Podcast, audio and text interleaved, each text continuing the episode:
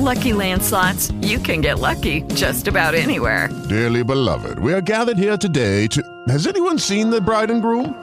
Sorry, sorry, we're here. We were getting lucky in the limo and we lost track of time. No, Lucky Land Casino, with cash prizes that add up quicker than a guest registry. In that case, I pronounce you lucky. Play for free at LuckyLandSlots.com. Daily bonuses are waiting. No purchase necessary. Void where prohibited by law. 18 plus. Terms and conditions apply. See website for details. O podcast que você ouve agora é uma produção da Central 3.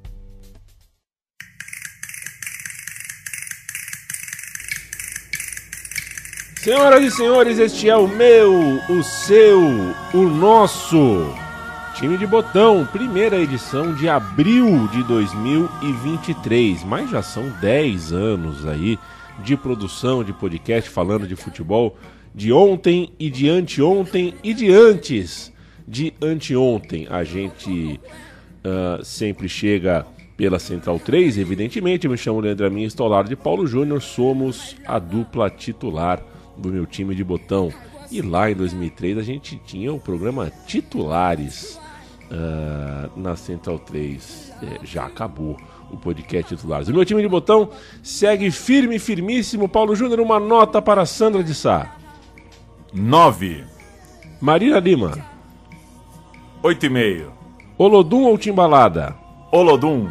Carlinhos Brown. Regular. Jairo Lenzi.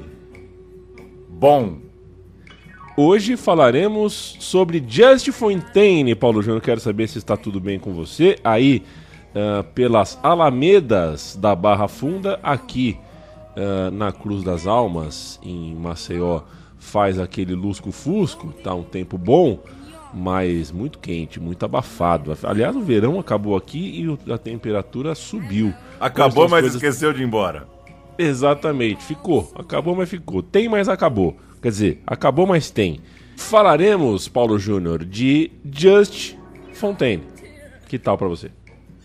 Dari Leandro e a mim, um abraço para quem segue o meu time de botão. De novo, agradecer as pessoas que têm apoiado o nosso projeto lá no Padrim. É muito importante que o financiamento coletivo consiga nos dar uma estrutura mínima para seguir tocando o programa, tocando o barco nesse ano de 2023. A gente vai falar de Just Fontaine, grande jogador francês, jogador muito marcado pela sua artilharia impressionante, histórica, acho eu que inalcançável numa só Copa do Mundo lá em 58.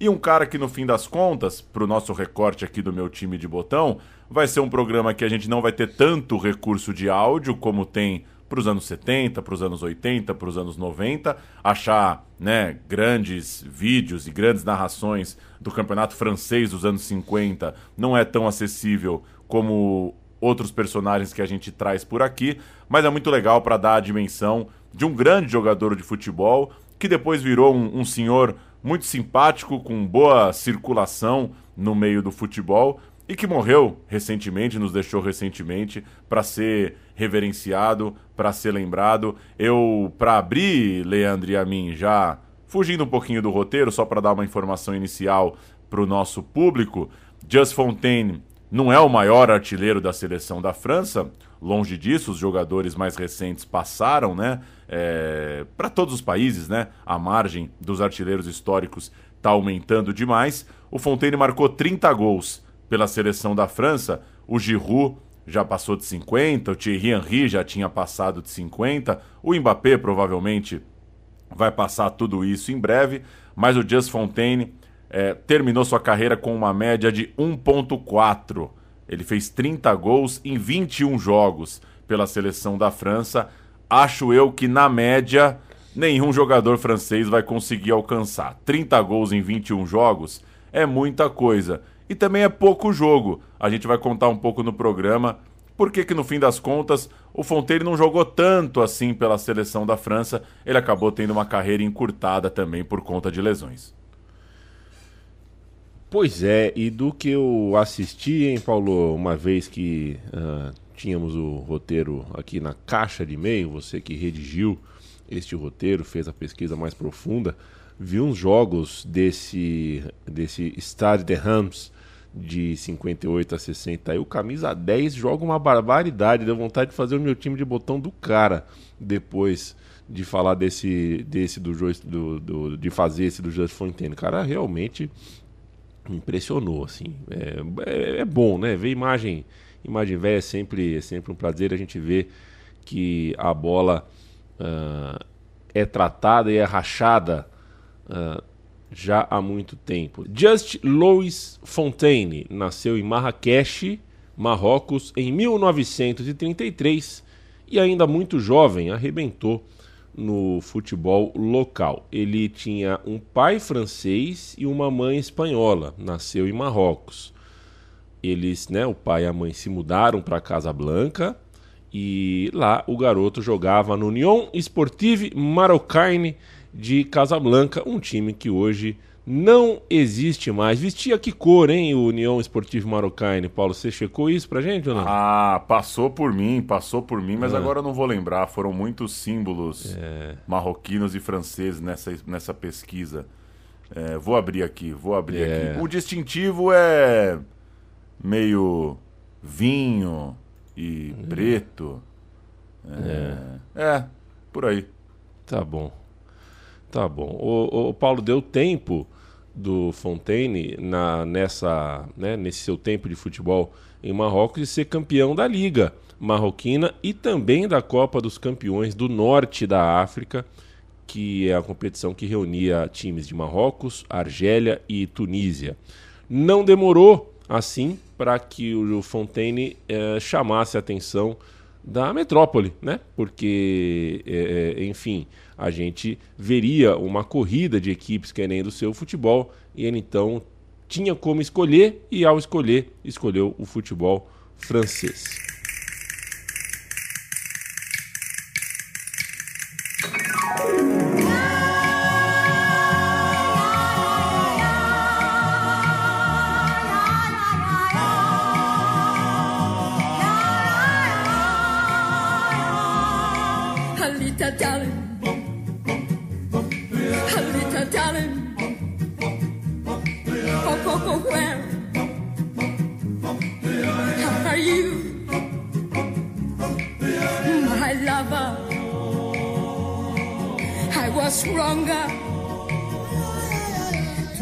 Que, que a gente está ouvindo, Paulo Júnior? Little Darling, na que voz isso, de hein? Lana Bittencourt, uma das músicas mais tocadas no país em 58. Quando você busca assim músicas mais tocadas em 1958, parece que você entra numa grande máquina do tempo de músicas que nascemos sabendo. Impressionante como todas rebolam nos ouvidos. É. Bom demais. Você sabe, sabe, que a minha mãe, o sonho da minha mãe sempre foi. É, primeiro ter um jardim grande, né? Ela nunca teve essa oportunidade de ter um jardim grande, é, cuidar de plantas, né? É, mas ela queria colecionar caixinhas de música. Que beleza, eu, hein? Pois é, eu sei, eu ficou na minha cabeça o dia que eu conseguir dinheiro mesmo, que eu ganhar uma grana na vida, então, né? É, você me é, chama, hein? Eu, eu, eu, eu vou estar tá no mesmo número. Você sabia que eu só tive um, um número de celular na vida, né? Só então mesmo, é? É o mesmo, e não vou ter outro. É... O dia que esse aqui azedar, aí você me procura aqui Pois é, o, o, seu é um dos pouquíssimos números que eu sei de cor, inclusive, talvez seja por causa disso, pela longevidade, mas gostaria de ter dinheiro para realizar esse sonho para mim. O sonho de uma casa não, sonho de um carro? Não, sonho de ter uma coleção de caixinha de música. E falando em Marrocos, vale reforçar que a independência oficial do país acontece em 56, quando Fontaine já está no futebol europeu. Então essa, esses primeiros anos de Just Fontaine jogando bola em seu país marcam exatamente o fim ali desse período de, de uma né, dependência formal de Marrocos para com a França. Né? O território marroquino ainda tem um status de colônia francesa nesses anos ali de 50, 53, quando Fontaine está jogando por lá. A gente vai subir um trechinho de uma entrevista de Just Fontaine, que a gente vai ouvir bastante aqui no programa, ele falando em espanhol, um espanhol bem devagar, bem tranquilo, imagino eu, para a gente entender numa conversa que ele teve no histórico, lendário programa Simplesmente Futebol, é, idealizado, tocado por Kiki Wolf na ESPN e o Just Fontaine bate um papo sobre sua carreira. A gente ouve ele nesse comecinho falando sobre começar a jogar bola no campo de terra, o futebol de rua que ele desenvolveu lá no Marrocos e depois levou para a Europa.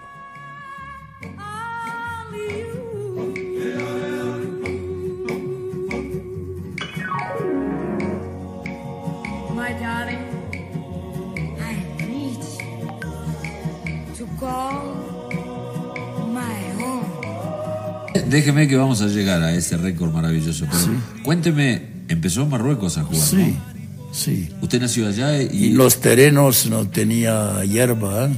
Claro. tierra dura y piedras. Pero hizo Muchas. muchísimos goles en esa Y liga. por la técnica es muy bonito para emprender. Ahí se aprende mucho más. Sí, mucho más. más. que Es el eh, fútbol de la calle. es el fútbol de la calle. ¿Cuándo fue a jugar a Francia? ¿En qué año fue a jugar a Francia? Pasó de... O Just Fontaine, Pauleta, era de uma família de boas condições é, para a época, né? Fruto de um patriarca, né? O pai, o, o, o pai francês era funcionário de uma indústria estatal de tabaco e tinha um bom salário, conseguiu juntar uma moeda. O Fontaine jogava bola desde sempre, se intensificando, ah, né? ah, Passou a jogar mais bola quando mudou de cidade aos 17 anos, onde iria estudar, mas também ter melhores condições para jogar futebol. No novo Logradouro foram 62 gols em 48 partidas pelo Campeonato Marroquino, onde, como a gente já disse há pouco, ele bateu o campeão. Em 1952, a gente está aí, ó, seis anos da Copa do Mundo clássica do Fontaine. Em 52 ele bate campeão, o, o- a mesma temporada do título internacional que ele consegue ah, com, o, com a camisa marroquina, jogando, militando pelo futebol de Marrocos. Era natural que grandes jogadores marroquinos fossem parar na Liga Francesa, é, jogadores de toda a África, inclusive. Mário Zatelli, um ex-jogador argelino de família italiana, que tinha é, também migrado, né, também ido para a Europa e jogado no Olympique de Marselha. Ele era o técnico do Nice nessa época e acabou levando Fontaine. Então era comum né, ter é, técnicos, observadores, é, pessoas nas comissões ali dos times franceses, de olho nos talentos da África, claro, até como segue sendo hoje. E o Mário Zatelli, treinador do Nice, levou o Fontaine, trouxe o Fontaine para a França. Isso é 1953. Ele está completando 20 anos em agosto e ele é então contratado por um clube europeu. O Nice tinha sido bicampeão francês, 51 e 52, mas a temporada seguinte, a primeira do Just Fontaine, não foi das melhores na tabela da Liga Francesa, um modesto, um frustrante nono lugar na liga local. Mesmo assim, o impacto dele é positivo. O novo reforço já deixa sua marca naquele time, que era um time muito, muito ofensivo, dono do melhor ataque do país ainda que tenha terminado no nono lugar, e o Just Fontaine faz 17 gols. Foi um dos artilheiros do time, ao lado de um jogador franco-húngaro, o Ujak. É, portanto, só o nono lugar na Liga Francesa, mas uma boa impressão já na tabela goleadora. Já fez Nice, Paulo? Não. Não fez, né? Tá, eu fiz Nice. É, não recomendo não, mas tomei uma Sherry Coke depois de muitos anos. É, pô, eu vi uma Sherry Coke em Nice, me lembro de tomar. Ah, ventava muito no início e tomei uma Sherry Coke. E foi importante para eu lembrar que algumas memórias da infância devem ficar na infância. Né? Sherry Coke é ruim pra cacete.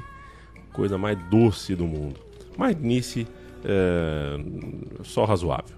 Na Copa da França, com o Nice, o time de Fontaine, que parecia tão desequilibrado nos pontos corridos, conseguiu funcionar melhor.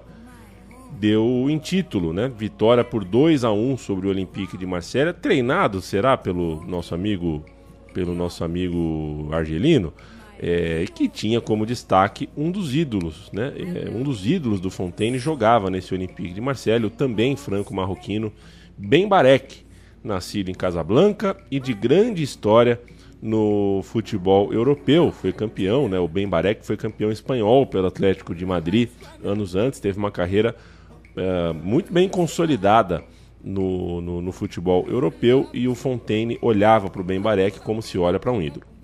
A gente vai resumir um pouco essa primeira etapa, né? Porque o recorte exato do nosso programa é falar um pouco mais à frente, falar de uma fase mais artilheira, mais notável do Fontaine, entre 58 e 60.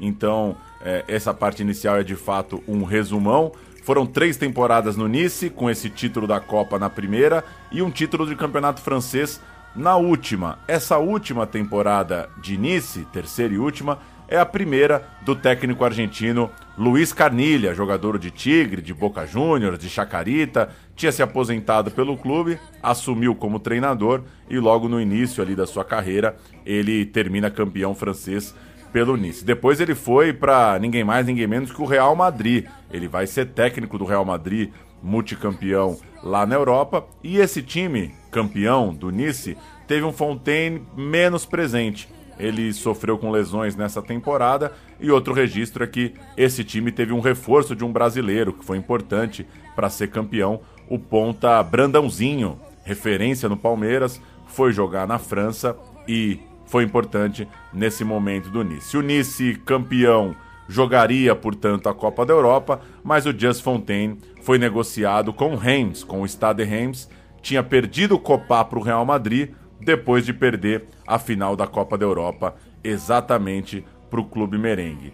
Vamos ouvir um resumo em espanhol dessa final da Copa da Europa de 56? O Real Madrid pega o Reims, o Reims de Copa, ainda sem Fontaine, é o último jogo que faz com que o Copa vai para o Real Madrid e o, Real, o, e o Reims, para suprir a ausência do seu atacante, traz o Fontaine do Nice para seguir sonhando com, quem sabe, um título europeu. Este es el segundo rematado por el extremo Templén.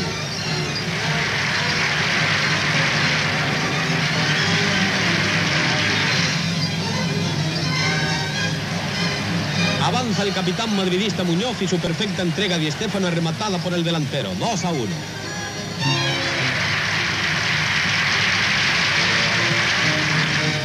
Pronto va a llegar el empate. El Madrid acosa y como consecuencia del saque de un córner real, nivela el marcador.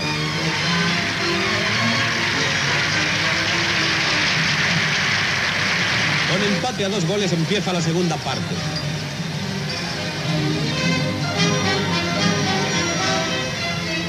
El Reims se adelanta con un nuevo gol de Globaki. A 20 minutos del final, el 3 a 2 favorable a los galos parecía ser definitivo. He aquí una jugada de Marsal y la curiosa forma con que entrega el balón a Foseito. Ahora el gol del empate a tres. Marquitos, defensa blanco, es su autor en colaboración con Templén.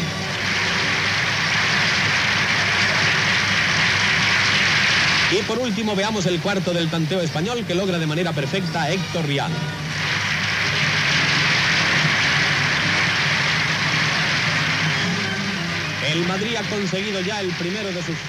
Real Madrid 4, Reims 3, um dos grandes jogos da história do futebol, sem dúvida nenhuma. É uma das principais finais do nosso, do nosso passado, jogaço, e um jogo que acabou determinando, né, pelo movimento das peças do, no, no mercado, acabou uh, uh, sendo determinante para o futuro da carreira do Just Fontaine. Quem for pesquisar por aí, vai ver que a melhor fase da história do Reims é essa, né? Esse é o Reims, né, Paulo? Esse é, é o time. É, o Reims de 1949, é, quando ganha a Liga pela primeira vez, até 1962, quando leva o seu sexto e último campeonato francês da sua história. Então é uma década e pouco aí, né? São, sei lá, dá pra gente chamar de 15 anos aí, 15 anos de ouro na história do Rams e é esse recorte aí que tem o Copá, depois tem o Fontane, tem finais europeias. E a gente ouve agora mais um material da Simplemente do Simplemente Football, é, a chegada no Rams é, é, e o Just Fontaine falando da confiança que ele tinha no técnico Batou. E quando he llegado ao Rams, o treinador que se chamava Batou era um bom buen entrenador, me dijo, no juegas, no, no, no intenta de jugar como Copa, juega como Fontaine. Claro. Eso bueno. me dio la confianza. Claro. Y marcó, marqué la, la primera temporada 30 goles, segunda, segundo por el Pichichi. Y el, segun- el segundo año es 1958, Claro. campeón.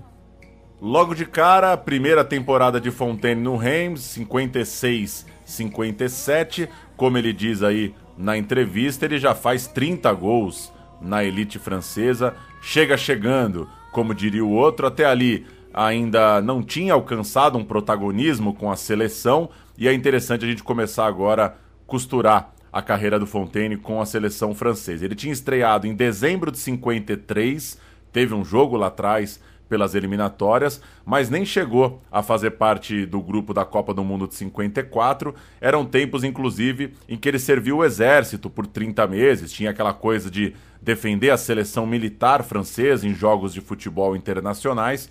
Inclusive, esse time da França seria campeão do Mundial Militar em 57. O Fontaine não foi exatamente para o Mundial, mas fez parte, jogou os tais amistosos do Exército muito comuns na época. Pelo time principal, ele tinha um amistoso contra a poderosa Hungria em outubro de 56 e só. Então, Fontaine, na temporada há um, um ano e meio da Copa, dois anos da Copa do Mundo de 58, ainda era um cara sem grande história na seleção francesa. E será que esses jogos, esses gols, ah, ah, quando ele defendeu a seleção militar francesa, são debatidas na França? Será Como que gols- tem alguém que fala que o Fontaine só fazia gol no exército? É, pois é, hein? Fica a pergunta no ar. A França, na Copa de 54, sem o Fontaine, tem seis jogadores do Reims no elenco. Olha como a fase era ótima para o clube. Roger Marché, Jonquet, Penvernet, Giovac, Copa e Leblon. Esses eram os jogadores franceses que militavam no Reims. O primeiro jogador histórico, né, o Roger Marché, uma década de clube, nem chegou a jogar com o Fontaine porque acabando, né, acabou na Copa ali, ele foi defender o, o RC Paris e acabou. Então eles não se cruzaram. Seria muito bom se tivessem se cruzado, mas não se cruzaram. Tem também dois colegas do Fontaine no Nice que ele defendia à época, né? O Cuissar e o Majube. Esses jogaram a Copa do Mundo. Os franceses, mesmo com esses nomes ah, ah, valiosos, foram eliminados logo na primeira fase porque perderam para a Iugoslávia e mesmo ganhando do México, não conseguiram classificação. Quem passou de fase foi a Iugoslávia. Vamos agora para o que interessa. Chegamos na temporada 57-58, é a temporada de Copa do Mundo e a gente entra na parte principal aqui do nosso programa. Just Fontaine faz 24 anos em agosto de 57, tá tinindo, trincando, o que o cara toca vira caixa. É um atacante que ficaria lembrado exatamente por essa capacidade de marcar e de criar chances de todas as formas. Um cara que fazia gol de tudo quanto era jeito. Bom Tipo o posicionamento. Leandro Amaral no Vasco, né? É, é. É, tá. Bom posicionamento, velocidade, um grande poder de finalização e muito faro de gol, o que é importante, né? Nos grandes jogos, o faro tava em dia. Um cara que não é exagero dizer que tinha aquele perfil de atacante completo. Não é que ele era o melhor 9 da época, muito menos o melhor 10, muito menos o melhor ponta, mas ele era um atacante que conseguia se virar muito, muito bem e marcar de tudo quanto é jeito.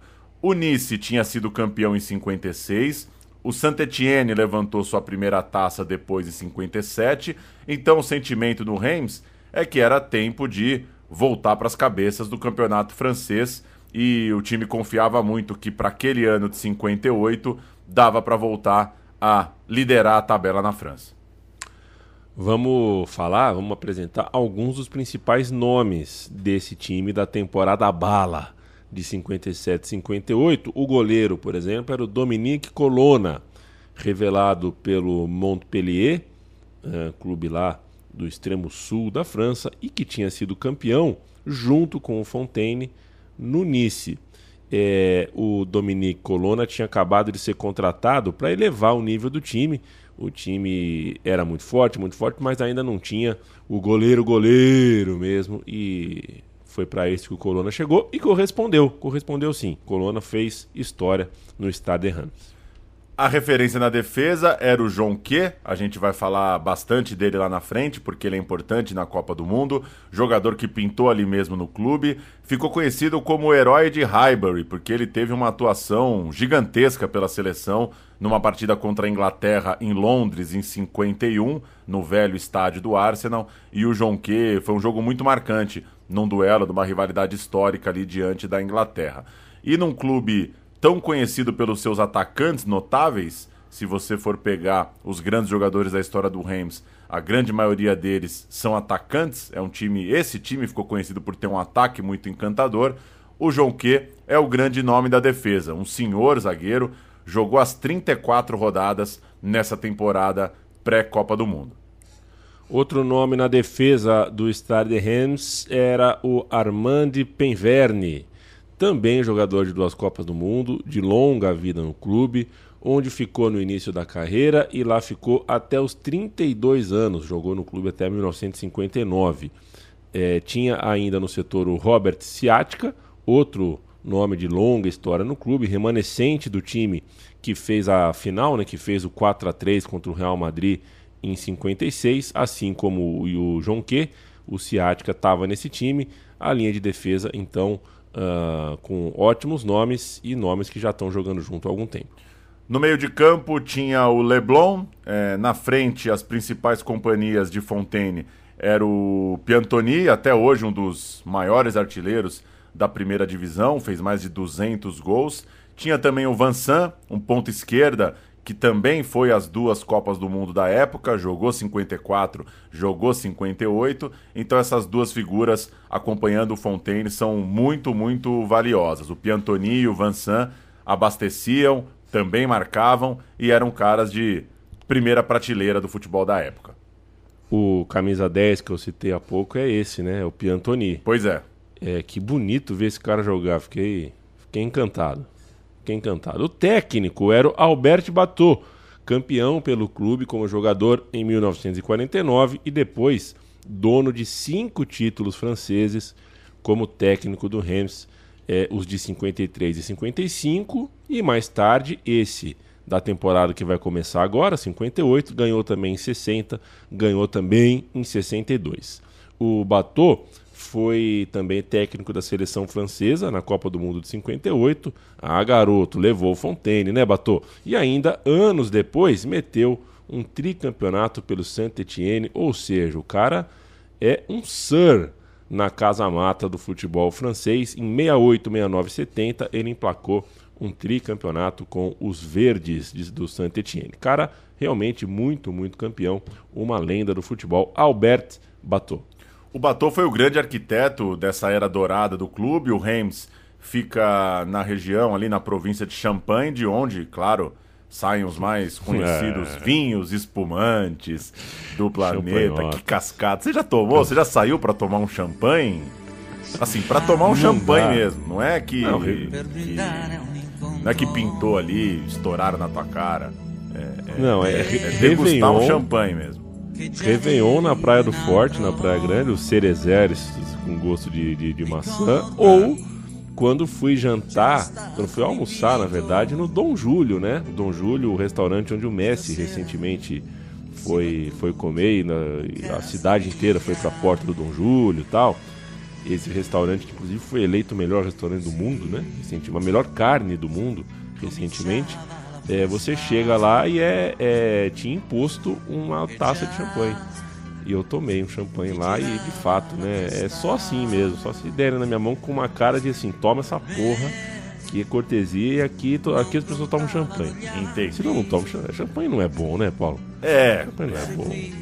Mas enfim, esse time do Reims era esse futebol elegante, vistoso, saboroso, que animava o público, tal qual uma boa taça de champanhe. E o Batot é um cara de vanguarda, é um técnico que tentou mudar alguns conceitos do futebol. Por exemplo, ele exigia que os goleiros jogassem a bola sempre nos pés dos companheiros do time. Ele tinha bronca, ele não, não entendia por que priorizar o estourão para frente. Ele era obcecado pela saída de bola, queria o time trabalhando a bola. Era um cara que clamava por um jogo sem faltas. É, e também tinha uma coisa interessante do escanteio curto. É, dá para entender por, essas, por esses itens que é um treinador defensor da técnica, defensor de um futebol vistoso, de um futebol de, de posse de bola, de tabelas. Inclusive, tem uma história conhecida, dizem que ele falou para o Copá, o dia que você não driblar mais, eu te tiro do time. Então o Batô é desses treinadores de, de vanguarda mesmo, treinadores é, que os românticos do futebol vão gostar muito de conhecer mais, porque valorizava o drible, valorizava o jogo bonito e conseguiu fazer o time do Reims não só ser campeão, como ficar marcado por um jogo muito legal de ser assistido. É, seu Batô, mais de 60 anos depois, a gente ainda discute tanta coisinha, tanta coisinha do futebol. E, e eu não tenho nada contra o escanteio curto, né? Eu tenho contra a defesa do escanteio curto através de estatística, né? Porque o escanteio alto, o escanteio que você põe na área, não é a questão da estatística, quantas vezes vira gol, mas é a questão da chatice, é a questão de, de, de, fazer o adversário entrar na área, se posicionar, ficar na tensão, roçar em você, ter que pular, ter que se posicionar. Isso também desgasta e nem sempre a estatística pega. Assim como um time que passa 90 minutos com a bola no pé, tum, tum, toca a bola, trata tudo, né? Trata a bola com, com, com muito carinho. Isso também cansa, desgasta, independente da estatística. Então, gostei do Batô. A gente ainda corre atrás do rabo, viu, Batô? Futebol ainda é um grande debate com alguns rombos uh, no tema tático e no tema de escolhas de como se jogar futebol.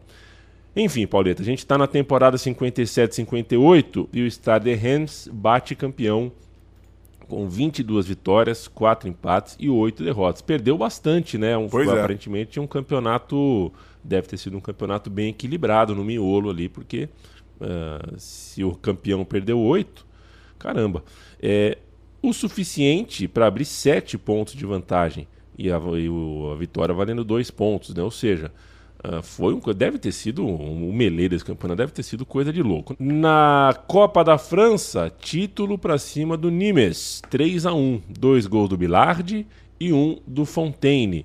Ou seja, fez a famosa dobradinha, um time ainda jogando meio que num, num WM, num esquema que a gente pode definir como 3-2-5. E o Paulo Júnior vai cantar pra gente o Reims campeão de 58, quadro que ainda uh, está pendurado em qualquer sapataria uh, no, na periferia da cidade. Quem cantar esse time aqui ganha uma taça de champanhe não tenho dúvidas. Colona, mas não vai falar com esse sotaque, né? Dá uma caprichada, porque o dono do boteco também não é otário. Colona, Giraldot, Jonquet e Zimni, Ciática e Penverne, Lamartine, Billard, Fontaine, Piantoni e Vincent. Esse é o time do Reims, campeão na Copa com vitória por 3 a 1. A gente tem um resumo em francês, claro, tirado da página da Federação Francesa de Futebol, um resumo desse 3 a 1 um resumo do time campeão da Copa da França em 58. 60 mil spectateurs assistent à la finale de la Coupe de France de football qui oppose Reims, déjà champion de France au Nîmois en maillot blanc. Nîmes est résolu, Raïs volontaire. Une passe en profondeur, Giraudot éloigne le péril. Passe à Piantoni, shoot de Fontaine sur le poteau. Le gardien nîmois sauve.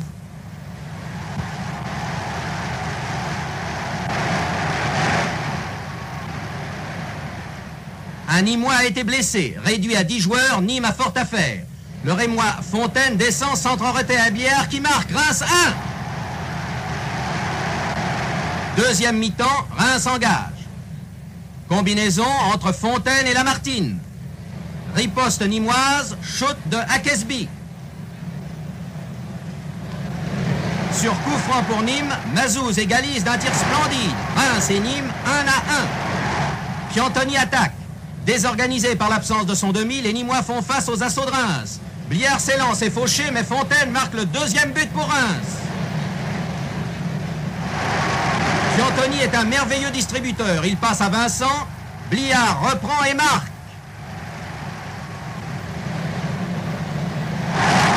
Par 3 à 1, Reims ajoute la Coupe de France à son titre de champion. Et dans l'enthousiasme de ses supporters, c'est le classique tour d'honneur. Vence o Stade de Reims com a sua camisa indefectível vermelha com as mangas brancas e o Fontaine fez 34 gols em 26 jogos naquele campeonato, em 34 rodadas. O cara jogou 26, faltou em 8 e fez 34 gols, fez um gol por rodada mesmo sem estar em 8 delas. É um número assombroso. Um beijo para Bruno Guedinho, nosso parceiro centroavante do Autônomos que jamais fez 34 gols em 26 jogos, mas já deve ter feito uns 30, numa fase boa mesmo, assim, quase um José Fontaine uh, da Lapa. O Rams, confirmando a vocação dessa geração, anotou 89 gols na campanha, ou seja, para além do Fontaine, é, tinha realmente um ímpeto ofensivo, um, um funcionamento ofensivo muito satisfatório, muito acima do resto da tabela é, onde só três times fizeram mais de 70 gols. Você fez 89. Então a explicação uh, da, do título, se, é, se perdeu bastante jogo, a explicação do título está na força ofensiva. Né? Conseguiu ganhar muito jogo porque é, era um ataque insaciável com Fontaine no comando. Um time muito artilheiro, um jogador muito artilheiro, e pela seleção ele voltou para o radar, né? Claro, estava deitando e rolando no Reims voltou a marcar em 13 de março de 58, a três meses da Copa do Mundo, um empate por 2 a 2 contra a Espanha em Paris. Era o primeiro gol do Fontaine com a camisa azul desde dezembro de 53, quando ele marcou três num amistoso contra Luxemburgo, lá no início da vida dele pela seleção. Então ele ficou praticamente cinco anos, quatro anos e meio sem marcar pela seleção, sem tantos jogos também, é verdade, mas ele voltava a deixar o dele há três meses do Mundial e aí não tinha jeito. Teria Just Fontaine no Mundial, mesmo jogando e ainda brilhando pouco com a camisa da França, é claro que ele ia jogar a Copa do Mundo na Suécia. A gente tem esse golaço do Just Fontaine no amistoso contra a Espanha. Ele limpa com a perna direita, vindo da meia esquerda e bate no ângulo cruzado. Senhor gol de Just Fontaine. Quatrier car devant, garé. Et le ballon est sorti en touche. Touche pour les Français, joué par Fontaine. Fontaine hérite du ballon plus exactement. Shoot Il y est Il y est Il y est Magnifique shoot de...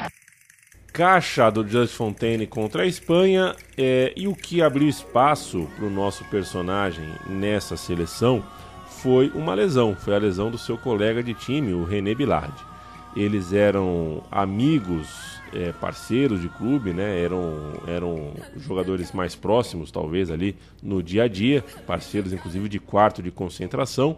É, e, inclusive, diz a lenda que o Bilardi tinha a superstição de lavar as chuteiras do Fontaine após os jogos. Que forga, hein? Que forga. Aí eu quero ter um parceiro desse também. É, eu tô, tô bom também. Pois bem, o colega teve uma lesão no tornozelo, né? O Bilar teve uma lesão no tornozelo e o Fontaine teria então a chance de jogar ao lado do Copá. Eram só cinco partidas disputadas pelo time principal da França até ali e o Fontaine fez dupla com o Copá. Ele ganhava espaço e uma coisa importante nessa história, o Bateau, que comandava o Reims, assumiu a seleção em 55. Então ele era o técnico da seleção também nesse ciclo para a Copa do Mundo, ao mesmo tempo que dirigia o clube, e ele chamou seis jogadores do seu time. Ele levou o goleiro Colonna, ele levou o seu capitão, o Jonquet, na defesa, ele levou o Penverne no meio de campo e levou seu trio de frente, Just Fontaine, o Vincent e o Piantoni, que você gostou tanto ao assistir. É claro que o Copá voando no Real Madrid estava nesse time e era interessante ver como que o Copá ia reencontrar os seus colegas de Reims no Mundial. E aqui vale um registro político que eu tirei da história muito bem contada pelo nosso amigo Leandro Stein lá na Trivela. Ele trouxe isso no obituário do Just Fontaine, publicado recentemente. Lembrando que o atacante poderia ter jogado por Marrocos, mas optou pela França. E naquele período, é, vale lembrar, havia alguns jogadores de origem argelina deixando a França e sendo vistos, de certa forma, pela Europa como traidores, né? Mesmo ficando, o Just Fontaine sempre apoiou os colegas africanos, sempre apoiou quem preferiu lutar pela libertação da Argélia, servir é, o time da Frente de Libertação Nacional, não ser um, né, um, um jogador que defendesse um time, uma, uma seleção europeia como fez o Fontaine. Então tem essa ligação afetiva com quem se dedicou também a lutar pelo continente africano. Eu tirei aqui um, um parágrafo desse texto da Trivela para ficar um pouco mais claro. Vamos lá. Todo mundo entende os motivos pelos quais eles deixaram a seleção. Eu os entendia melhor que os outros, porque eu também joguei por Marrocos na época do protetorado. É uma pena para suas carreiras, mas eles tinham uma missão a cumprir e cumpriram. Eles eram argelinos acima de tudo e sentiam a alma argelina, não francesa, afirmou Just Fontaine numa entrevista concedida em 2011. Então, é, é interessante pensar, né, Leandro, e, e, trazer esse contexto que o Fontaine, como tem hoje ainda, né, essa discussão, que seleção que o cara vai defender, claro que já numa ideia de globalização e de geopolítica completamente, né, diferente, mas registrar que havia, né, uma uma ideia de que ele poderia ter jogado por Marrocos e havia o exemplo de seus colegas argelinos que acabaram né, acabaram ficando mais do lado argelino do que do lado francês. Mesmo Fontaine jogando pela França, ele respeitava demais e entendia demais esse movimento todo.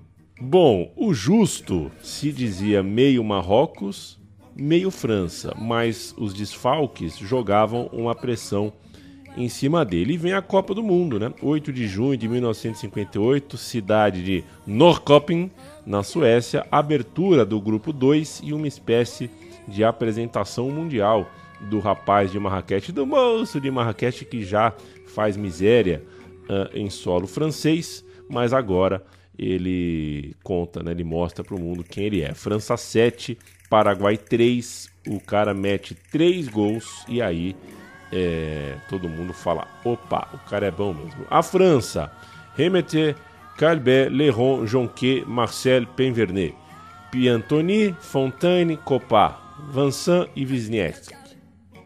O técnico o batou. O Paraguai de Maireger, Arevalo, Achuca, Rui Miranda, Vilauba, Agüero, Parodi, Romero, Amarília, Juan Vicente Lescano e Caetano Ré. O técnico era Aurélio Gonzalez. O Paraguai saiu na frente, o Fontaine virou, o Paraguai virou de novo no início do segundo tempo. Que loucura, né? Tava 3 a 2 para o Paraguai no começo do segundo tempo e aí veio uma avalanche. Todos os gols é, franceses, cinco gols franceses a partir do 7 do segundo tempo. Piantoni, Vinieski, Fontaine, Copá e Vincent. Todo mundo marcou na etapa final, deu 7 a 3 para a França. Na sequência, a França perdeu para a Iugoslávia por 3 a 2. É, primeiro que talvez esse Paraguai-França pode ter sido o único jogo da história das Copas com três viradas, hein? Tem que pensar aí. 1 a 0 é, virou 2 a 1 que virou 3 a 2 que virou 4 a 3 Não sei se teve jogo com três viradas, não. Mas a França perdeu na sequência para a Iugoslávia por 3 a 2 e o Fontaine anotou mais duas caixas, já tinha cinco gols em dois jogos. Depois a França ganha da Escócia por 2 a 0, um gol do Fontaine, um gol do Copá. Fontaine então três partidas, seis gols. Deu para passar em primeiro lugar pelo saldo, porque a Iugoslávia empatou com a Escócia e com o Paraguai. E aí aqueles sete gols no Paraguai ajudaram a seleção a ficar em primeiro do grupo e a França deu sequência na Copa do Mundo, chegou o mata-mata e é aí que Fontaine cruza olhos com os cobras mais cobras que as cobras que ele conhecia até então, porque a gente tem, por exemplo, Pelé uh, e a gente tem outras feras lutando pela taça Jules Rimet, Pauleta. Chegou o mata-mata, enquanto Pelé fazia o primeiro gol da carreira dele em Copas, aquele gol contra o País de Gales, o Fontaine faz mais dois. Ele chega a oito no Mundial, fazendo dois na goleada por 4 a 0 contra a Irlanda do Norte. E aí vem a semifinal, vem o Brasil e Suécia no Rassunda, vem um jogo histórico aqui para o nosso futebol e um jogo muito, muito bom de ser visto com muita gente boa em campo. Vamos ouvir primeiro o Fontaine falando sobre esse jogo contra o Brasil, depois a gente ouve um especial da ESPN sobre a conquista do Brasil em 58, voz do Elvídio Matos, a gente vai ouvir o Zito, vai ouvir o Bellini e eles vão falar sobre esse encontro de muita ansiedade contra a França. Tinha um clima meio de final contra a França e a gente ouve o Fontaine e depois ouve a versão brasileira. Izquierda también. Y viene después la semifinal contra Brasil. Contra Brasil, con ese Brasil tan impresionante, ¿no? Y, sí, muy impresionante. Pero sabíamos que tenían miedo de, de los eh, delanteros franceses, porque habían marcado ya Muchos goles. y hemos marcado en el total 23 en Claro. seis partidos, Claro. hace un promedio de cuarto, cuatro por mes. Y a Brasil Por- no le habían marcado goles, ¿no? ¿Eh? A Brasil no le habían marcado goles. Sí, sí, he marcado el primero. No, pero digo, Ah, hasta ese no, momento Brasil no tenía goles. El Brasil no había recibido ningún claro. ninguno gol. He marcado el, el primer gol que recibía. Después le queda un partido más todavía.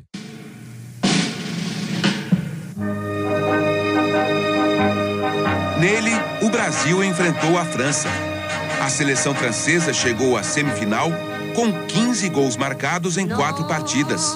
Oito desses gols haviam sido anotados por Just Fontaine, que foi o artilheiro da Copa.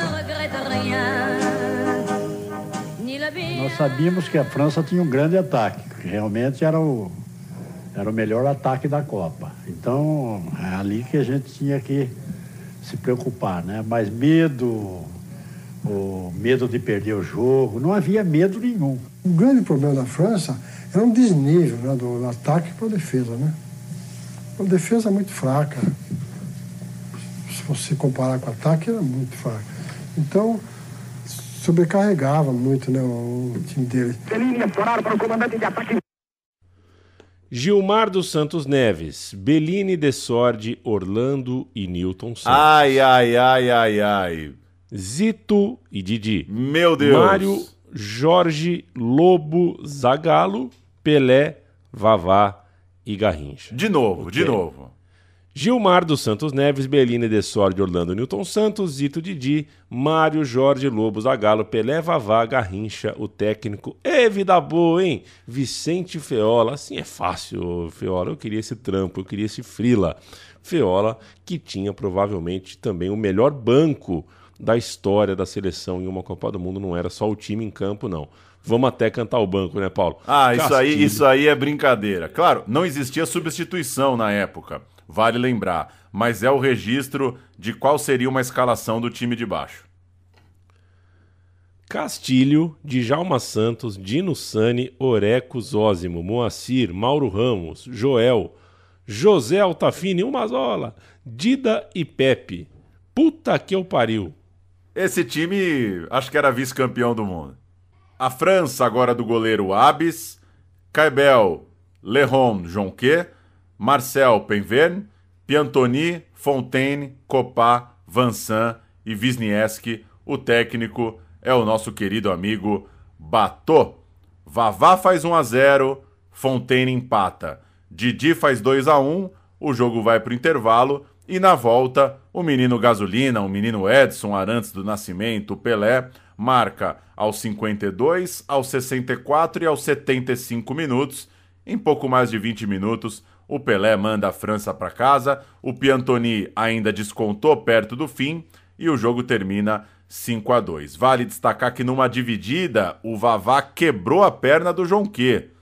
É, tem isso, né? A França passou boa parte do tempo sem o seu principal defensor, vítima dessa, desse choque, dessa lesão, e isso pesou, com certeza pesou. Jogar com 11 já é difícil, jogar desfalcado contra esse Brasil deve ser mais ainda.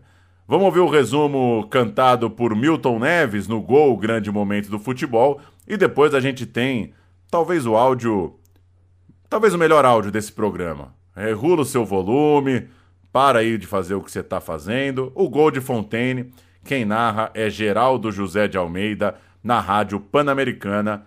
O gol que colocou a França no jogo, esperteza de Fontaine para empatar quando o Brasil vencia por 1 a 0. Brasil e França era a final antecipada da Copa do Mundo de 58. O melhor ataque, o da França, com 15 gols em quatro jogos, contra a melhor defesa da Copa do Brasil, que não tinha levado nenhum gol nas quatro primeiras partidas. E ainda tinha Garrincha e Pelé no ataque. O jogo começou como era de se esperar, com os ataques sobrepujando as defesas. Com apenas dois minutos, Didi lançou e Vavá chutou forte. Um tiro indefensável para o goleiro Claude Abes, da França, terceiro gol de Vavá na Copa.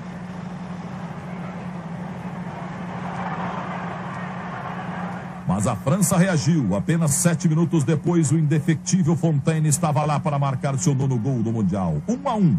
Quebrada a invencibilidade de Gilmar dos Santos Neves na Copa da Suécia. O Brasil iria para o intervalo em vantagem. Didi fez um dos gols mais bonitos do Mundial. Com uma folha seca que entrou no ângulo do gol de Abés. Brasil 2 a 1. No segundo tempo, aos quatro minutos, Pelé marcou um dos gols mais fáceis de sua carreira. Goleirão Abés conseguiu soltar uma bola muito fácil nos pés do menino Pelé de 17 anos. Fácil demais, hein? Brasil 3 a 1.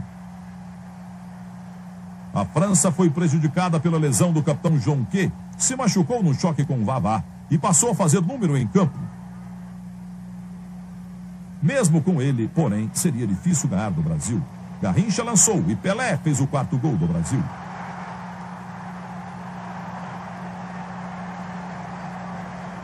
Aos 30 minutos do segundo tempo, mais um gol de Pelé.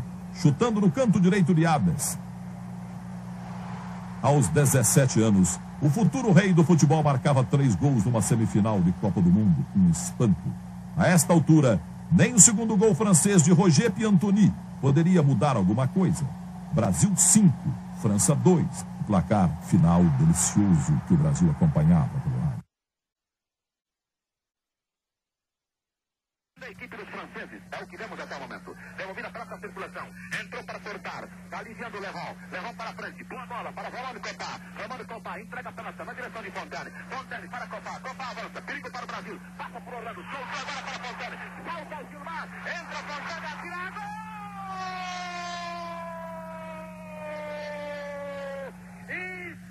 Espetacular! Gol de Fontane! Espetacular gol de Fontane para a França. O tiro nessa, bola com... Narrou Geraldo José de Almeida o gol de Fontaine e o Brasil, como sabemos, foi campeão do mundo pela primeira vez em 29 de junho de 1958 ao vencer a Suécia na final. Mas pegaram o voo naquela conversa né, de voo é, de, de, de, hotel. A conversinha foi falando, pô, tem um cara aí, né? Acho que falaram mais do Fontaine do que propriamente dos jogadores suecos que, que enfrentamos na decisão. Mas na véspera dessa final, portanto, no dia 28 de junho, na cidade de Gotemburgo, teve a disputa de terceiro lugar da Copa. Um, é sempre uma pelada, né? É, e a França meteu 6 a 3 na Alemanha Ocidental para terminar com o terceiro lugar para subir no último lugar do pódio que não existe na Copa do Mundo. Na Copa do Mundo tem pódio, não é Olimpíada. É, mas ficou em terceiro lugar e o garoto Fontaine, o nosso chapa Justo Fontaine, fez quatro gols nessa partida, abrindo e fechando o placar, inclusive, e assim ele que acordou com nove foi dormir com 13 gols contra, por exemplo, seis do Pelé, que mesmo fazendo dois gols na, na, na, na final, né, não chegou nem perto uh, dos 13 do Judge Fontaine. Uma, uma coisa realmente fora do normal o desempenho. Vamos ouvir o último gol do Fontaine nessa partida da França contra a Alemanha, 6 a 3 O Fontaine fecha o placar. Et quel être au court. Wisniewski Fontaine. Oh, Fontaine qui n'est pas hors jeu. Fontaine seul face à Katowski. Il va peut-être chercher à le dribbler. Katowski qui sort maintenant. Tir croisé, but. Sixième but pour l'équipe de France. Agora, Pauleta, isso aqui é bem interessante, hein? É, como a gente tem uma dificuldade com as imagens, com os registros, é, o futebol desse tempo tem que ser contado muito mais do que assistido, a gente faz um raio-x aqui dos gols do Fontaine. Vamos lá, começando pelo triplete no Paraguai, os dois primeiros gols são bem parecidos. Lançamento no meio da zaga, né? A qualidade ali dos, dos caras que assistem na França. Lançamento no meio da zaga, o Fontaine corre para ficar de frente para o goleiro e guarda. E no terceiro, outra característica bem presente desse time, uma tabela, uma boa e velha tabela. Ele recebe um cruzamento, ele participa da tabela, vai na área, recebe um cruzamento no segundo pau e na dividida com o goleiro garante o seu primeiro hat-trick na Copa do Mundo. Tem dois gols na Iugoslávia. O Fontaine é, abre o placar recebendo um cruzamento e batendo de primeira. Ele chuta com a perna esquerda de primeira. E o segundo gol dele é quando uh, uh, ainda empatava o jogo, né? Antes da França tomar a derrota. Ele dá um tapa por cima na saída do goleiro. Então é um gol de primeira de perna esquerda e um gol meio que de cobertura, né? É um tapinha por cima na saída do Guapo. O gol contra a Escócia é parecido com aqueles primeiros. O Fontaine recebe um lançamento no meio da zaga, corre mais que os defensores, está inteiraço na Copa e toca de direita na saída do goleiro, o cara que estava ali em semanas que ele estava sendo letal e muito ligeiro na cara do gol. Contra a Irlanda do Norte, ele fez dois gols: cruzamento de Penverne da direita para a área e o gol do Fontaine de cabeça, se antecipou no primeiro pau. E o segundo é um gol bem bonito, ele recebe na meia-lua é, do Copá, mas dessa vez ele dá um come no zagueiro para dentro e aí dá um tapa de esquerda, um gol de bastante técnica, um gol bonito contra a Irlanda do Norte. Muito legal também o gol dele contra o Brasil, é um lindo lançamento nas costas da zaga, a bola achada ali com a zaga do Brasil saindo e o Fontaine fazendo o famoso facão. Alguém falava facão em 58? Ou você acha ah. que é termo novo? Isso, isso é um termo dos anos 70. É, mas fez o facão Fontaine nas costas da zaga, driblou o Gilmar, deu um tapa na saída do Gilmar abrindo para a esquerda. E aí foi muito esperto, porque de canhota ele deu uma pancada no alto, chutou forte para estufar a rede. A zaga do Brasil estava fechando em cima da linha para tentar cortar, né? O Gilmar já tinha sido driblado, mas aí ele faz um belo gol, solta o pé de esquerda e empata o jogo naquela altura. Tem um áudiozinho sobre isso. O Pepe vai falar que era uma final antecipada, que o grande jogo da Copa para o Brasil era esse encontro contra a França. Olha, a final de 58 foi fácil, né? Porque jogamos com a Suécia, a, a França, que era o grande adversário do Brasil, nós eliminamos antes, né? E a Suécia. Quando os dois times entraram no campo, já sabia que o Brasil ia ser campeão, porque os jogadores da Suécia estavam primeiro estavam felizes de ser vice-campeões do mundo e segundo respeitavam demais o time brasileiro, sabiam que o Brasil era muito melhor. Então não houve um pontapé, não houve nenhum tipo de, de, de desavença, de falcatrua, os juízes aptaram, aptaram muito bem, a bandeirinhas também.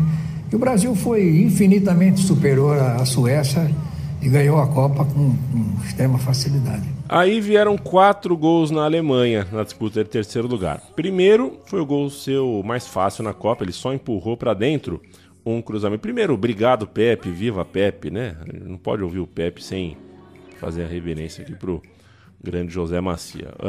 Uh, o Fontaine só empurrou para dentro, um cruzamento rasteiro, um goleiro já batido, aquele gol uh, tranquilão. No segundo gol ele deu mais sorte do que teve categoria, porque foi um cruzamento forte, né? Uma batida forte de fora da área. Ele tentou tirar a perna, mas a bola bateu nele, espirrou nele e acabou ficando pedindo me chuta, me chuta, me chuta para ele mesmo guardar. Foi o segundo gol dele. O terceiro é mais ao seu estilo, recebe um lançamento para a perna direita é, e dá um chute direto, cruzado, é, sem chance para o goleiro. E o seu quarto gol é similar, né? ele sai cara a cara com o goleiro alemão com mais um lançamento que vem das costas da defesa e aí de frente para o goleiro chuta e marca o seu quarto gol na partida. A gente ouve Alcides Gerardi, cabecinha no ombro. Encosta a cabecinha no meu No ombro e chora. chora. Um clássico instantâneo naquele 1958, uma das canções que fez vovô e vovó sapatearem por aí.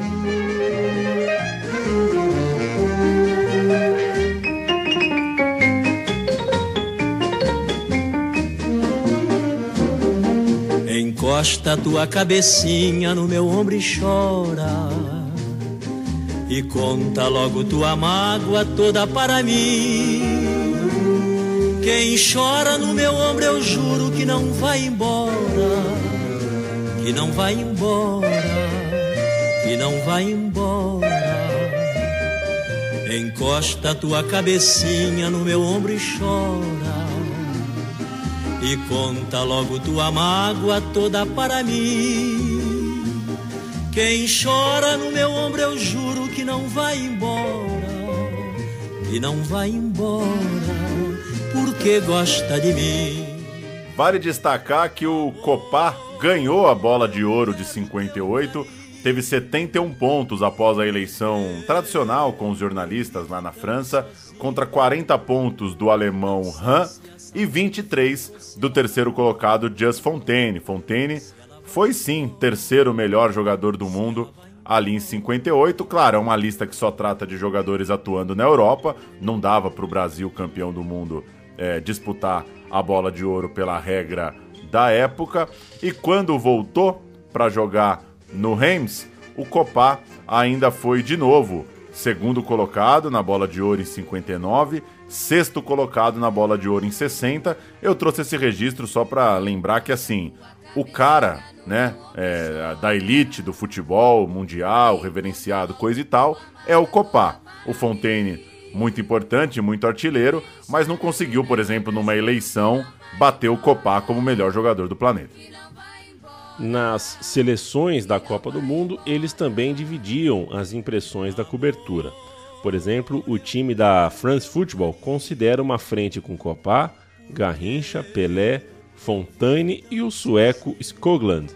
Na revista argentina El Gráfico, não tem Fontaine.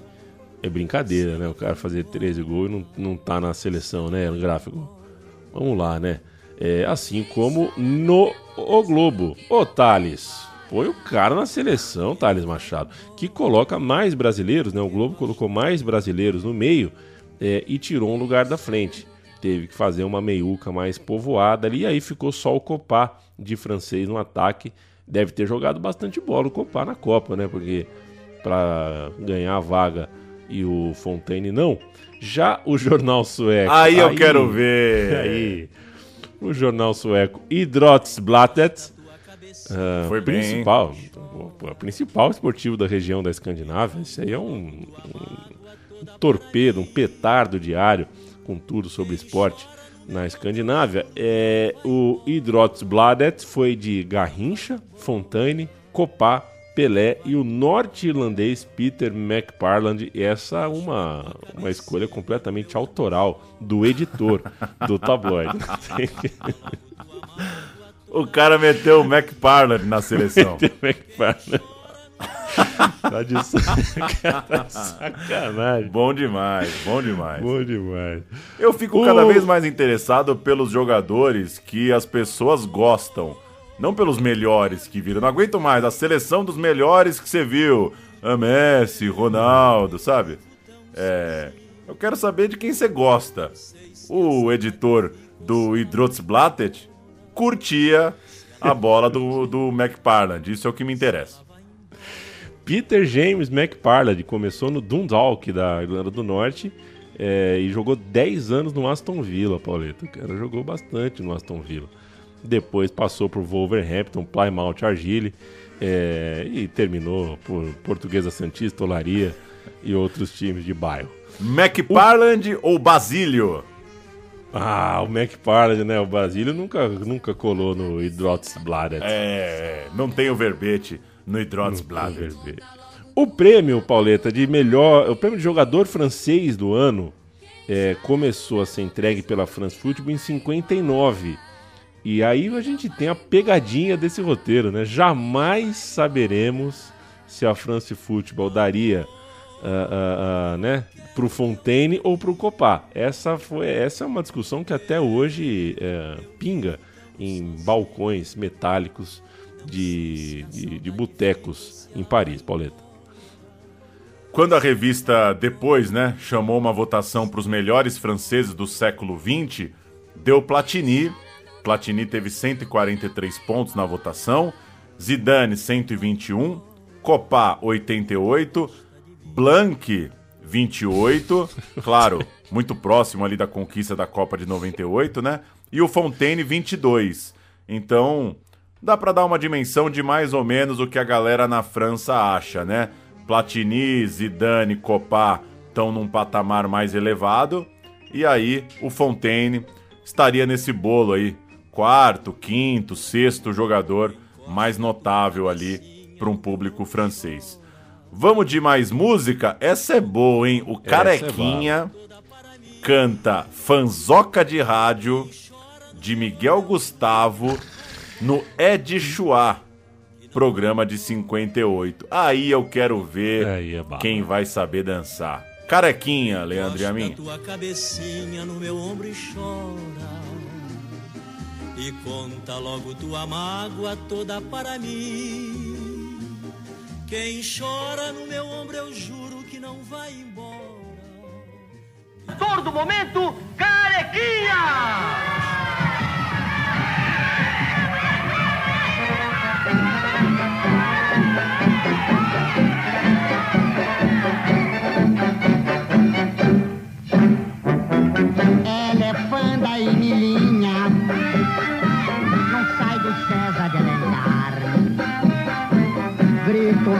Do Calbi e depois de desmaiar, pega a revista do rádio e começa a se abanar. É uma faixa aqui, outra faixa ali, o dia inteirinho ela não faz nada. Enquanto isso, na minha casa, ninguém arranja uma empregada.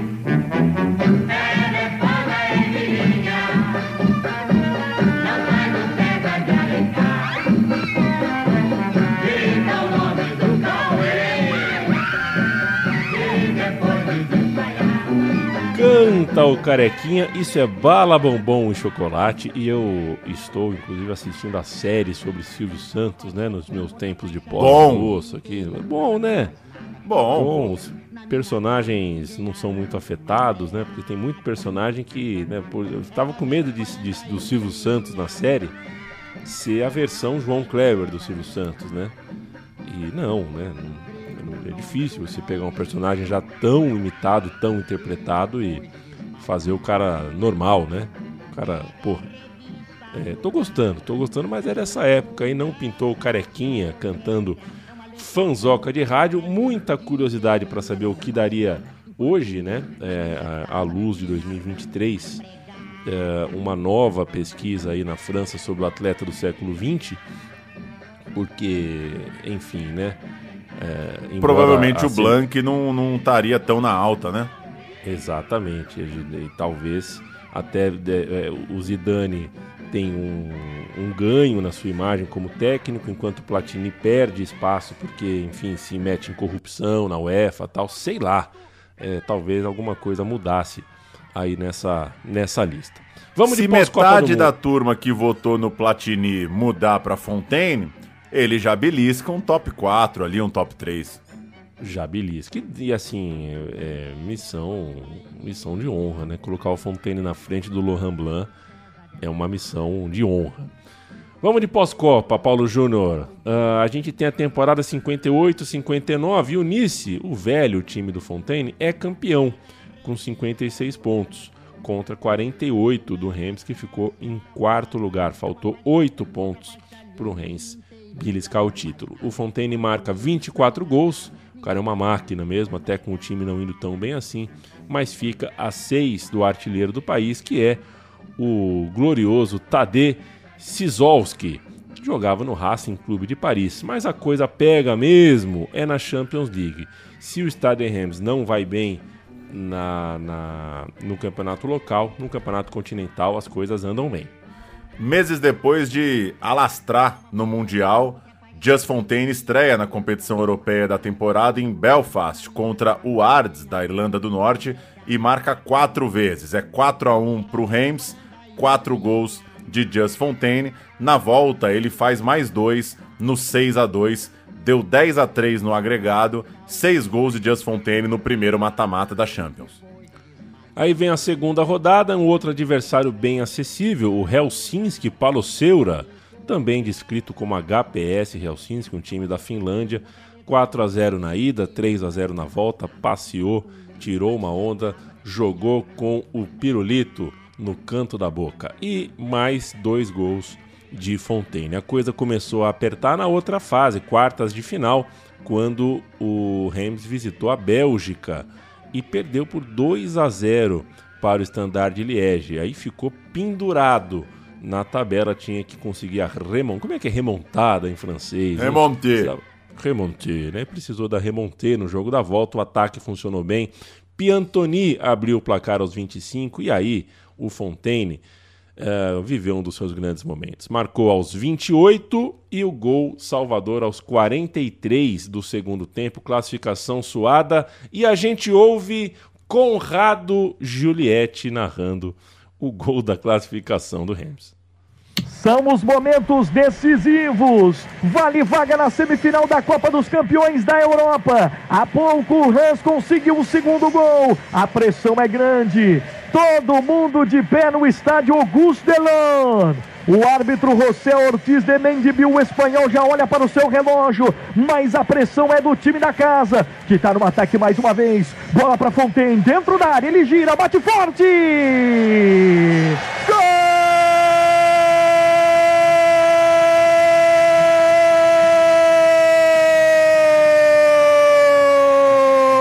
Gol artilheiro Dias Fontaine para o Rams. Para classificação, na marca do pênalti, um giro, uma batida forte no ângulo do goleirão Nicolai. Ela estufa a rede, ele nada pode fazer. É mais uma vez gol do artilheiro, o maior artilheiro em Copas do Mundo, agora também artilheiro na Copa dos Campeões. Se magnifique as Fontaine. Super Fontaine! Assim é que se faz! Pauleta, essa é nova, hein? Um abraço pro Conca, sempre Grande parceiro, Conca. sempre presente. E a gente vai pedir mais, hein? Acho que agora vamos fazer narração autoral mesmo. É com a gente mesmo, Pauleta. Muito bom, muito bom, muito boa ideia sua e muito boa execução, claro, do Conca, que é repórter, apresentador, narrador, comentarista, é um faz-tudo do rádio e da TV há muito tempo, muito legal. Conca que mora nos Estados Unidos e, e- e o sorteio da Copa do Mundo de 2026 é bom ele ficar de olho, que se cruzar o Brasil perto da casa dele, ele vai ter que montar um pequeno estúdio, meu time de botão, na casa dele, para receber com colchão no chão Paulo Júnior e Leandro Yamin. Eu não dou trabalho, viu, Conca? É, Eu sou é um boa. visitante discreto. A semifinal é pedreira para o time francês de novo. Começa com 1 a 0 para o Young Boys em Berna, na Suíça, e aí precisa virar em casa novamente. Aquela tensão, vai dar? Não vai dar? Dessa vez os gols até saem mais cedo, mas também sem tanta folga.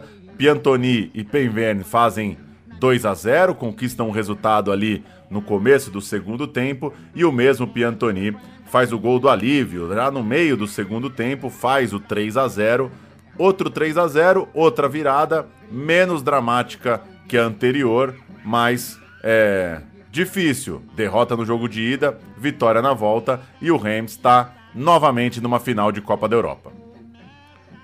A gente poderia soltar agora a música Revanche do Lobão. É, não sei se você. Você não vai lembrar disso, claro, né? Porque isso não faz nenhum sentido você lembrar disso, mas quando na Libertadores de 2000, quando Palmeiras e Corinthians se enfrentaram pela segunda vez seguida, né? O, o- o programa de TV Gazeta Esportiva começou o programa ah, com a música Revanche do Lobão, que era a chance de, né? Pelo segundo ano seguido. Aqui não é ano seguido, mas o Rennes encontraria o Real Madrid para buscar a revanche. O Real Madrid tinha vencido as três primeiras edições da Copa dos Campeões, em 5-6, 5-7 e 5-8, é, contra Rennes, Fiorentina e Milan, respectivamente. Era o óbvio favorito, era o time do momento, e quantos, quantas vezes o Real Madrid foi o time do momento uh, de lá para cá, e o reencontro mexia com o coração dos torcedores do Vermelho de Rennes. Do lado espanhol, eram cinco jogadores repetidos da final de três anos antes, sendo dois dos seus principais nomes da frente, né? O Gento e o Di Stefano. No time, Domingues, Marquitos, Santa Maria e Zárraga, Santisteban e Ruiz, Copá, que estava do outro lado em 56, agora era jogador do Real Madrid, Matheus, Di Stefano, Rial e Gento, o técnico era o argentino Canilha. Luiz Canilha. Uh, o time francês, o time do Rennes, com o mesmo técnico, o Albert Bateau, é, quatro jogadores repetidos da final uh, de três anos antes.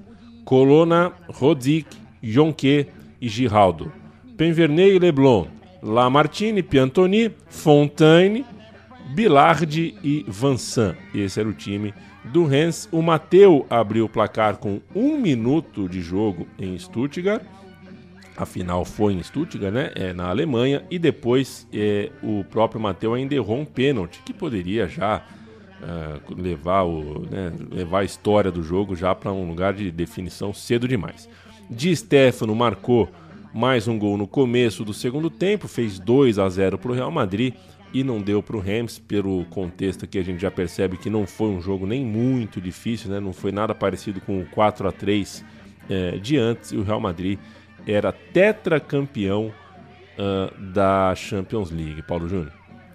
Pois é, seria penta no ano seguinte, e como é feito de comparação, né? Como você já falou, a final de 56 tinha sido 4 a 3 O Rennes chegou a estar tá vencendo por 2 a 0 Foi um jogo muito mais brigado, muito mais disputado. Foi o dia que o Copa impressionou Santiago Bernabéu e trocou o Reims pelo próprio Real Madrid.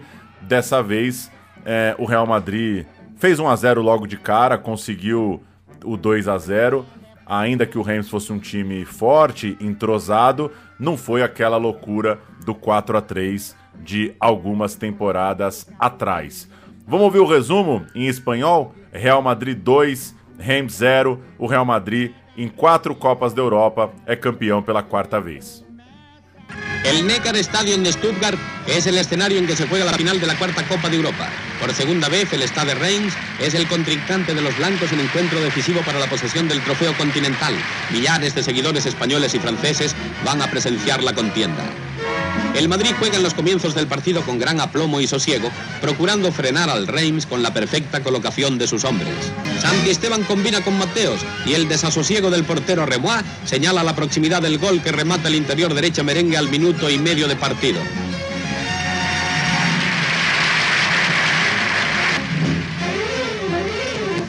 El Madrid se crece con la ventaja del gol y realiza buenas combinaciones, como esta entre Rial y Gento.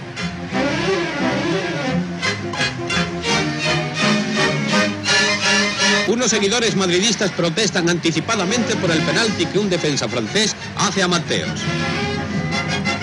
Lo tira el propio Mateos y Cologna desvía córner.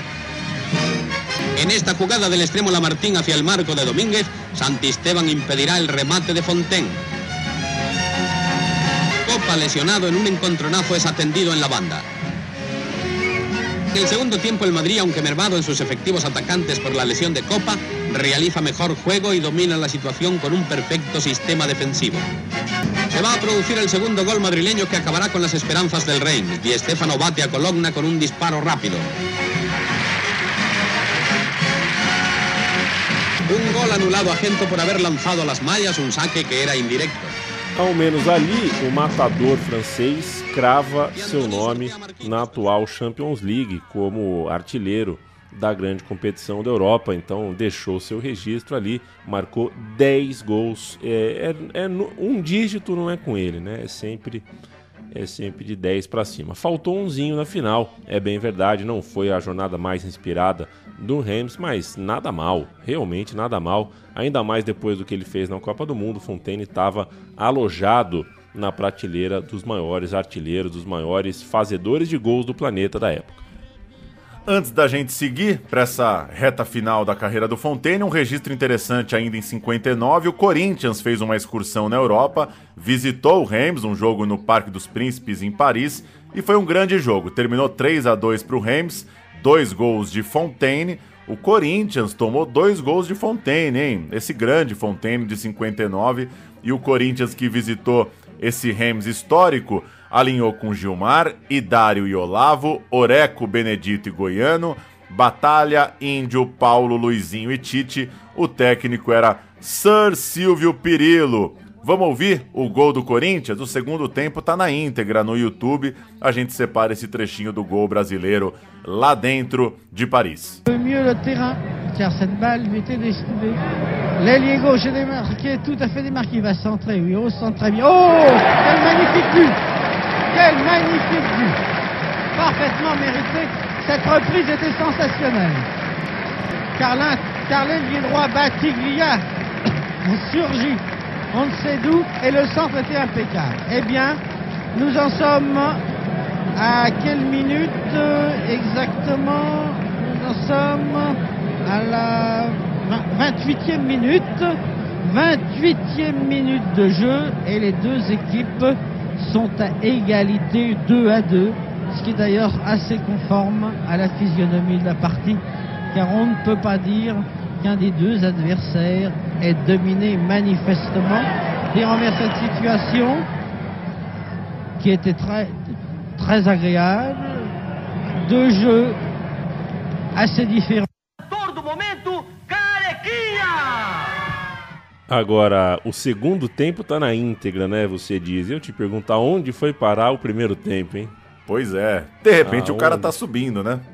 É, de repente tá subindo. O, up- o upload tá meio lento, não sei. Aonde foi parar o primeiro tempo de Rams é, e Corinthians, que não é aquele Corinthians, né? De fato, o Gilmar ali no gol né, devia sofrer. Não era um grande time do Corinthians, embora tivesse ah, o Luizinho. Tinha o Tite, mas não é aquele, né? É bom a gente lembrar. Ou é outro. aquele, né? Depende do seu ponto de vista. Depende do ponto de vista, claro. Na temporada 59-60, uma novidade. O Copá está de volta, recebido no aeroporto com flores. Raimon Copá está de volta. Ele foi peça importante nos três títulos dos cinco que o Real Madrid enfileirou, mas colocou fim à sua carreira no estrangeiro exatamente depois de ganhar aquela partida final em Stuttgart contra o Rams. E olha que ele tinha muito respeito na Espanha, conquistou um lugar no time cheio de cobras, né? Conseguir é, fardar no Real Madrid é só para poucos mesmo naquela época, mesmo que um pouco deslocado para o lado de campo, não era o lugar que ele mais gostava de jogar, já que ele próprio admitiu é, que temia ficar na reserva do Di Stefano quando viajou à capital espanhola, aí se adaptou, né? É, fazia sentido que o Di Stefano fosse é, o titular da posição específica. Vale destacar também que um dos incômodos do Copá era que, em muitas situações, ele não conseguia defender a seleção francesa porque jogava na Espanha, como se fosse tão longe assim, né, com os olhos de 2023. Mas não, era difícil, a logística era outra. É, e, por exemplo, nas eliminatórias para a Copa de 58, o Copá não conseguiu colar em todos os compromissos da França porque estava longe, porque estava na Espanha. De volta ao Reims, isso mudaria de figura, ele estaria mais perto da França, quer dizer, dentro da França e mais perto da seleção francesa. Pois bem, nessa final da Copa da Europa, o Copá sofreu uma entrada dura do Vansan. Será que eles não se bicavam? Ou será que é coisa do jogo? Assim, você vai pegar o Real Madrid, né? Você é o Vansan. Você é o Vansan. Você vai pegar o Real Madrid, o bicho papão. Aí lá tem o Copá. Você conhece o Copá? Do clube, saiu da daqui. seleção. Aí você fala, vou dar uma chegadinha no Copá, né? Vou dar uma é que é. chegadinha do Copá, mas o Vansan pegou pesado. O Vansan é, errou na dose. O Copá, então, teve um tempo ali fora dos campos, voltou a trabalhar normalmente só em agosto, já de 59 e arrancou com o Reims para ser campeão francês novamente. Das 38 rodadas da liga, o Copa jogou 36, marcou 14 gols. O artilheiro, claro, quem você acha que é? O nosso personagem maior. É por isso que esse é o meu time de botão, Just Fontaine. Não é o meu time de botão, Raymond Copa. Just Fontaine marcou 28 gols em 28 jogos, manteve sua média absurda, fechou outra temporada como maior goleador do país. Ou seja, o Reims de 60 é o Reims da volta do Copa, mas é o Reims que o Fontaine segue artilheiro do campeonato francês. Essa é para você usar quando alguém falar, não, que o Reims de 60, falar no boteco é que o Reims de 60 é o Reims do Não, é o, é o do Copa. Mas o cara tava metendo gol ainda pra cacete. O time tem outras novidades daí em diante, né? O Jean Wendling é um defensor que o Rennes contratou junto ao Toulouse, jogador de seleção francesa, jogou a Euro de 60 inclusive, e outro que vem do Toulouse é o Müller, Lucien Müller, é meio campista também, jogou Euro, jogou a Copa do Mundo de 66, jogador mais jovem, que depois foi defender o Real Madrid e o Barcelona. Esse é o Rennes, daí para frente entrando na década de 60, Pauleta.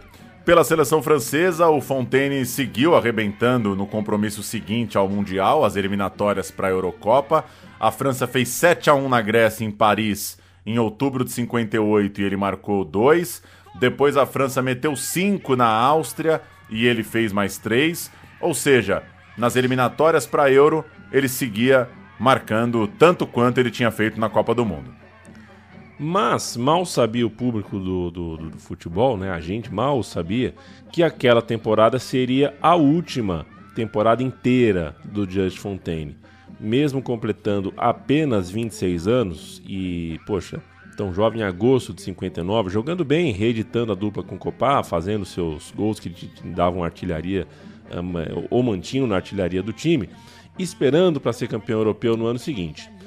Isso porque em março de 1960 ele sofreu uma fratura na perna esquerda, não foi uma fratura simples, foi uma fratura feia e depois é, de um choque com o defensor do, do Sochaux, né, um clube menor da França, ele teve que lamentar e ir para a maca. Saiu do campo e foi para a maca, um período de recuperação que nunca foi completa.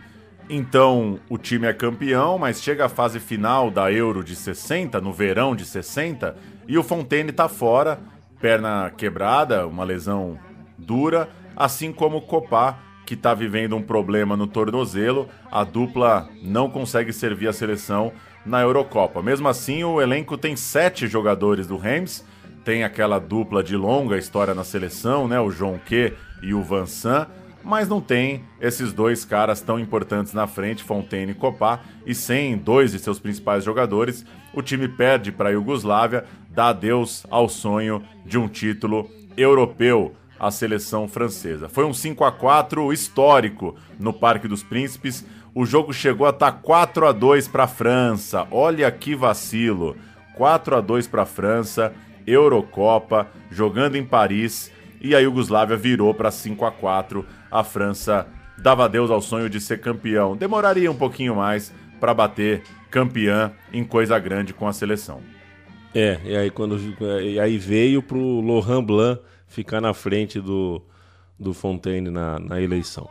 Depois dessa virada bem dolorida, dessa derrota muito dura, o jogo do terceiro lugar no Velódromo de Marsella terminou 2 a 0 para a Tchecoslováquia. E no dia seguinte, a União Soviética foi a primeira campeã europeia. Era o time que tinha Lev Yashin no gol. Vá saber se com Fontaine e Copá a França não teria uma taça para coroar aquela geração. Né? Não tem essa semifinal foi, foi triste pela derrota dura, o Fontaine machucado. A gente não tem também como saber se a França de Fontaine e Copá, juntos e saudáveis, venceria a Euro de 60. Talvez sim, talvez não. Fontaine se recuperou, pero no mucho. Janeiro de 61, ele sofre outra lesão na perna esquerda. Foram anos de poucos jogos. O Piantoni parceiro de ataque, foi artilheiro do campeonato francês de 61, o que mostra que o Fontaine não estava legal, né? Pra, pra, ter, pra ter sido superado por um colega de time, é porque não estava jogando muito.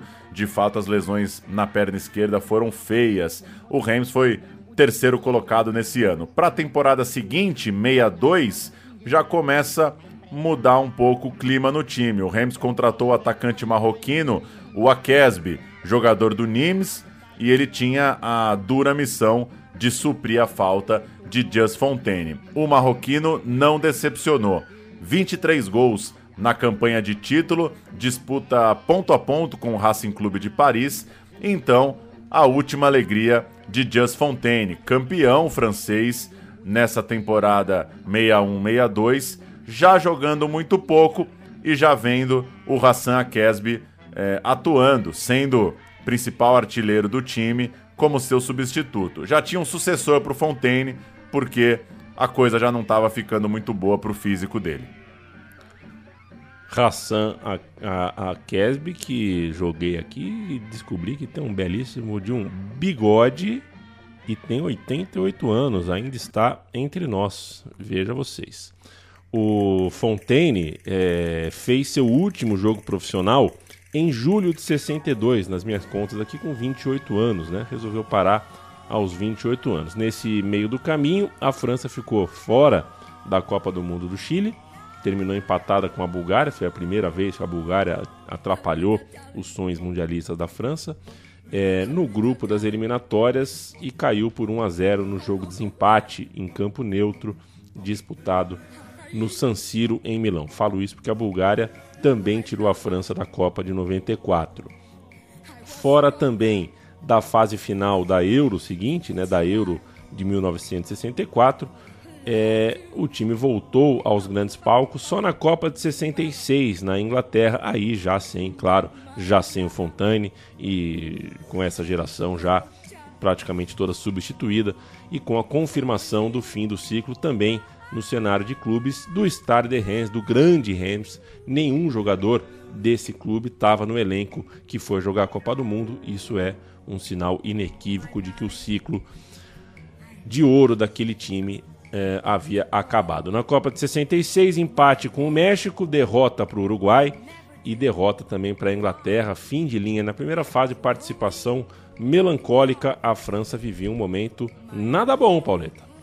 Pois é, o Copa, dois anos mais velho que o Fontaine, ainda jogou por várias temporadas, sem o mesmo brilho. É um cara que comprou muita briga com o futebol, cobrando melhores contratos, é, denunciando uma vida difícil do atleta. Também se machucou demais nessa última fase da carreira, o Copa. E o Reims foi rebaixado em 64, mostrando que a grande fase tinha mesmo passado. Mas o Copa tem no seu currículo uma missão de recolocar o time na elite e ele venceu a segunda divisão em 66. Antes de parar, deu tempo de recolocar o Reims no lugar de onde jamais deveria ter saído. Para a gente fechar, Leandro e a mim, último parágrafo aqui do roteiro, é só um registro da moral que tinha o Copá no futebol mundial. Ele é o único francês na seleção do mundo que enfrenta a Inglaterra num amistoso em Wembley, outubro de 63. Portanto, a França já ficou fora de 62, ele já não conseguiu jogar aquela Euro, já não é o grande Copá da Copa de 58, nem do Real Madrid. Mesmo assim, o time alinha com Levi Ashin, com Djalma Santos na lateral direita, o alemão Schnellinger na lateral esquerda, três jogadores da Tchecoslováquia, Pluskal e Popular, os zagueiros, o volante é o Mazopust, e aí vem Copá, o escocês Denis Law, o argentino espanhol Di Stefano, o português Eusébio e o espanhol Gento. No banco tem o goleiro da Iugoslávia, o Soskic, o chileno Ezaguirre, o escocês Baxter, o alemão Uwe Seller e o húngaro Puskas.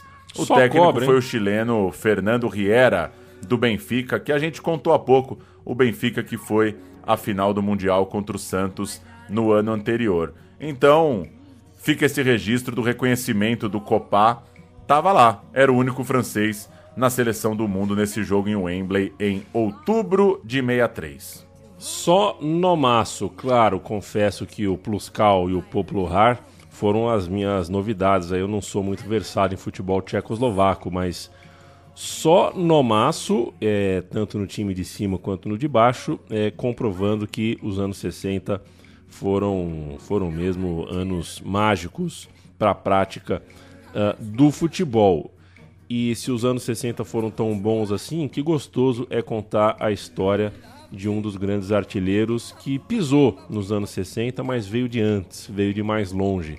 É, um viva para Just Fontaine que, poxa vida, é, teria sido muito melhor se a gente tivesse mais imagens e cores e tudo mais para ver um pouquinho mais. Eu é um desses jogadores que me que me causa e não é à toa e causa em você também, causa em todos nós que somos fritos pro futebol, uma curiosidade gostosa, né? Que bom teria sido uh, conseguir ver um desses craques com mais com mais detalhes. Mas tá aí, o que deu pra gente detalhar, uh, tá detalhado aqui, uma hora e pouco de, de conversa sobre Judge Fontaine e a gente espera que tenha sido divertido para você que nos ouviu e que e a gente, né, que a memória de Judge Fontaine esteja retratada à altura aqui neste meu, seu, nosso time de botão. Pauleta.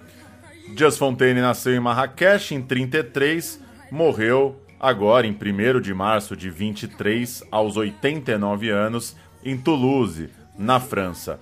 Um dos grandes, Leandro Amin. Ninguém vai fazer 13 gols numa Copa do Mundo, muito menos a Copa do Mundo vai voltar a ter seis jogos. Então, é, haja o que hajar, as pessoas vão ter que lidar com o fato de que o cara que mais fez gol numa Copa foi Just Fontaine.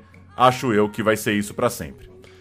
A gente volta em breve. Brigadão, Paulo Júnior. Até a próxima. Valeu!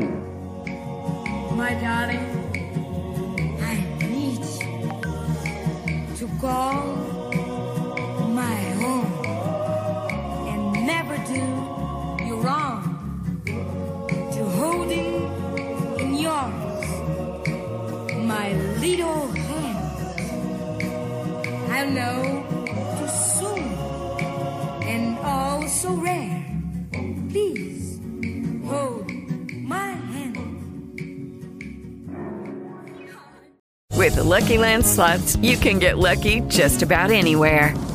This is your captain speaking. Uh, we've got clear runway and the weather's fine, but we're just going to circle up here a while and uh, get lucky. No, no, nothing like that. It's just these cash prizes add up quick. So I suggest you sit back, keep your tray table upright, and start getting lucky.